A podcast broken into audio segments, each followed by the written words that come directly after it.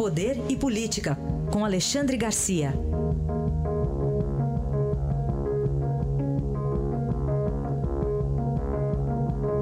Primeiro assunto, 3 a 2 na segunda turma do Supremo pela soltura de José Dirceu. Abriu a porteira, Alexandre? Bom dia. Abriu a porteira, ou deram uma rasteira na Lava Jato. E quem foram os dois que votaram para, pela manutenção da prisão preventiva de José Dirceu? O mais experiente, o decano do Supremo, Celso de Mello, e, e o ministro o juiz que conhece tudo da Lava Jato, porque é o relator. Luiz Edson Fachin. Esses votaram contra a libertação de Dirceu. E votaram a favor Lewandowski, o homem lá que rasgou a Constituição no julgamento de Dilma, e uh, Dias Toffoli, que foi advogado do PT, foi subordinado de José Dirceu, e Gilmar Mendes, que há muito vem dizendo que é contra prisões prolongadas, preventivas, e está soltando todo mundo. Né? Gilmar Mendes, oriundo do Ministério Público, chegou a criticar os promotores falando em brincadeira juvenil. Eu fico me perguntando o que é brincadeira, afinal, se é soltar Adriano Anselmo, manda para casa, volta para a prisão, solta Aico Batista, aí estabelece uma fiança, aí, aí, solta José Dirceu, depois de ele ter cumprido pena do mensalão em casa. Uh, de repente, o Tribunal da Quarta Região, o Tribunal Regional Federal, confirma as sentenças do juiz Sérgio Moro, de 32 anos de prisão, Zé Dirceu volta, né? Toffoli propondo tornozeleira, por exemplo. O, o, assunto de Zé Dirceu não é caminhado, não. É, é, é algo de, de, de, mente. É, ele não precisa de, de sair de casa para fazer as coisas como vinha fazendo, vinha recebendo propina, vinha negociando. As próprias empreiteiras dizem que pagavam para ele porque sabem que ele ainda tem força. Né? E teve força para sair da prisão por, desculpa, por ordem de uma maioria do Supremo. É, e, e, lá ainda da cadeia, o Estadão divulga hoje uma carta que ele escreveu, 14 páginas, conclamando o PT a uma guinada à esquerda. Pois é, é, não, é. mas essa é, essa é a origem dele, essa é a alma dele. Né? Ele esteve em Cuba fazendo curso para implantar um regime cubano aqui no Brasil. Ele, ele, é um intelectual, não abriu a boca, todo mundo sabe que ele, ele não seria colaborador premiado, ele não entregaria ninguém. Tem formação uh, para isso, tem capacidade para isso. Né? Graças ao Roberto Jefferson, Zé Dirceu não foi o candidato de Lula para substituí-lo. Lula teve que chamar Dilma, que aí era neutra, assim, equilibrava o PT.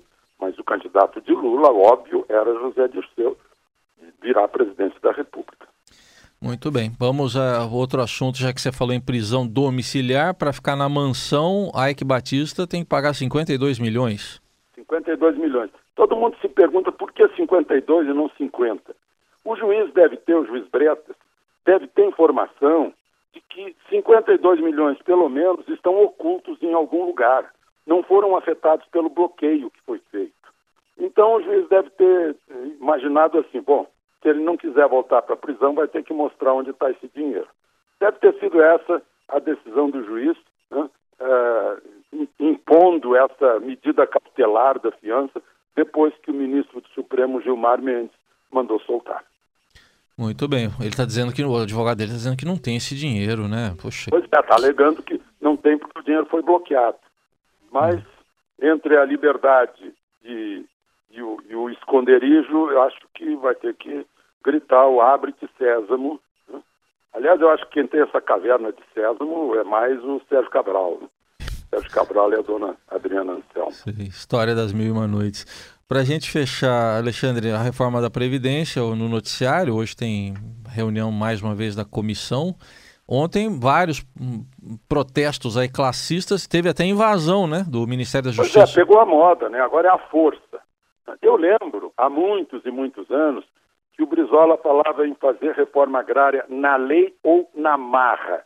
Estão fazendo hoje quase tudo na marra. Né? Ontem, por exemplo, os traficantes queimaram nove ônibus e com isso empataram com os sindicalistas, que na sexta-feira queimaram nove ônibus na Lapa. Né? A, a Polícia Civil invadiu o, o, o prédio da Câmara, né, quebrando coisas, numa maior quebra-quebra, e foi atendida. Agora, os, os uh, agentes penitenciários invadem e quebram o Ministério da Justiça e são atendidos. Né? Em qualquer país civilizado, alguém que apelou para a força, para a violência, alguém que saiu da lei, não é atendido nunca mais. Fechou as portas né? para que as pessoas aprendam a ter modos civilizados, legais de apresentar suas reivindicações. Aqui no Brasil não bagunçou geral.